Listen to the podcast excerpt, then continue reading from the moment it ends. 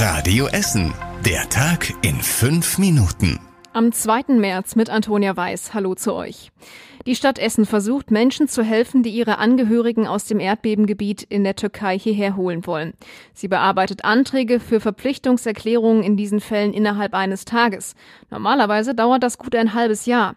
Die Erklärungen sind nichts anderes als Bürgschaften der Gastgeber aus Essen, dass sie für alle Kosten aufkommen werden, die ihre Verwandten bei ihrem Besuch in Deutschland verursachen. Dieses Dokument muss dann per Post in die Türkei geschickt werden, um dort ein Visum zu beantragen.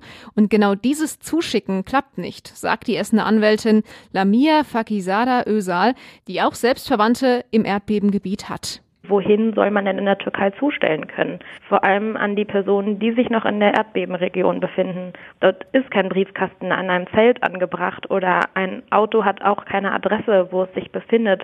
Die Stadt Essen schlägt vor, dass man die Bürgschaften auch digital in die Türkei übermitteln könnte, darf das aber nicht selber entscheiden. Die Pläne für die neue Stadtteilklinik in Stoppenberg werden langsam konkreter. Die Stadt hat diese jetzt bei einem runden Tisch in Stoppenberg vorgestellt. Das Hauptgebäude des ehemaligen St. Vinzenz Krankenhauses soll stehen bleiben.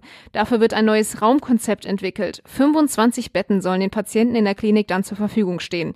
Im April nächsten Jahres sollen die ersten Behandlungen möglich sein. Außerdem will die Feuerwehr Essen dort wieder einen Rettungswagen und einen Notfalleinsatzwagen stationieren, damit die Rettungskräfte bei Notrufen auf der 112 schneller vor Ort sind. Das Glascafé in Steele macht sieben Monate nach dem Brand wieder auf. Am Café auf dem Kaiser-Otto-Platz hatte es Anfang Juli gebrannt. Dabei wurden das Dach des Gebäudes, der Keller, die Lagerräume und der Außenbereich des Cafés zerstört. In den letzten Monaten haben die Betreiber alles erneuert, renoviert und frisch gestrichen. Am Mittwoch konnten schon die ersten Gäste vorbeikommen. Ab heute hat das Café wieder offiziell geöffnet. Die Polizei hat die mutmaßlichen Täter auch ermittelt und die Ergebnisse, die gehen jetzt an die Staatsanwaltschaft. Heute Morgen musste in Schönebeck ein Mann aus seinem Elektromobil gerettet werden. Als die Feuerwehr vor Ort ankam, drohte das Mobil in einen Lichtschacht zu stürzen. Es hing nur noch von einem Rad gehalten zwischen einer Hauswand und der Erde. In dem Elektromobil saß ein 78-jähriger Mann. Das Mobil war so beschädigt, dass die Tür nicht mehr aufging. Es drohte aber weiter in den Schacht zu stürzen. Und nach Rücksprache mit einem Notarzt entschied sich die Feuerwehr dann dazu, es mit einer Seilwinde aus dem Lichtschacht zu ziehen. So konnte der Mann dann auch gerettet werden werden. Er wurde nicht verletzt. Die Straße musste aber während der Rettungsaktion voll gesperrt werden. Die Limbecker Straße in der Innenstadt behält für ein weiteres Jahr ein beliebtes Geschäft. Der Schweizer Schokoladenhersteller Lind hat den Mietvertrag um ein weiteres Jahr verlängert.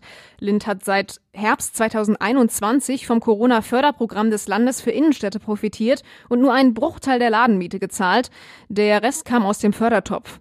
Das hatte für heftige Kritik gesorgt. Die Essen Marketing und die Stadt Essen hatten argumentiert, dass man einen Anziehungspunkt für die Limbecker Straße bräuchte, damit auch andere Geschäfte dorthin ziehen. Inzwischen haben sich neun weitere neue Geschäfte dort angesiedelt, unter anderem ein Blumenladen und ein Second-Hand-Geschäft.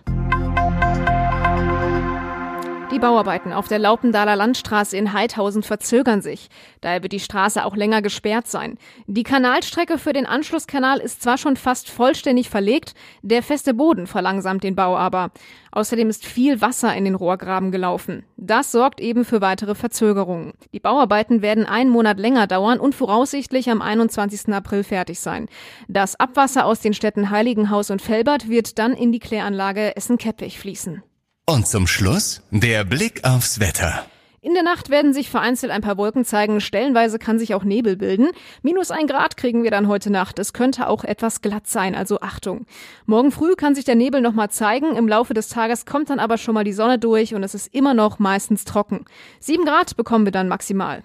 Und das waren die wichtigsten Nachrichten an diesem Donnerstag. Mehr aus unserer Stadt bekommt ihr wie gewohnt auch auf radioessen.de und in unserer App.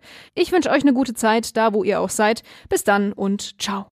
Das war der Tag in fünf Minuten. Diesen und alle weiteren Radio Essen Podcasts findet ihr auf radioessen.de und überall da, wo es Podcasts gibt.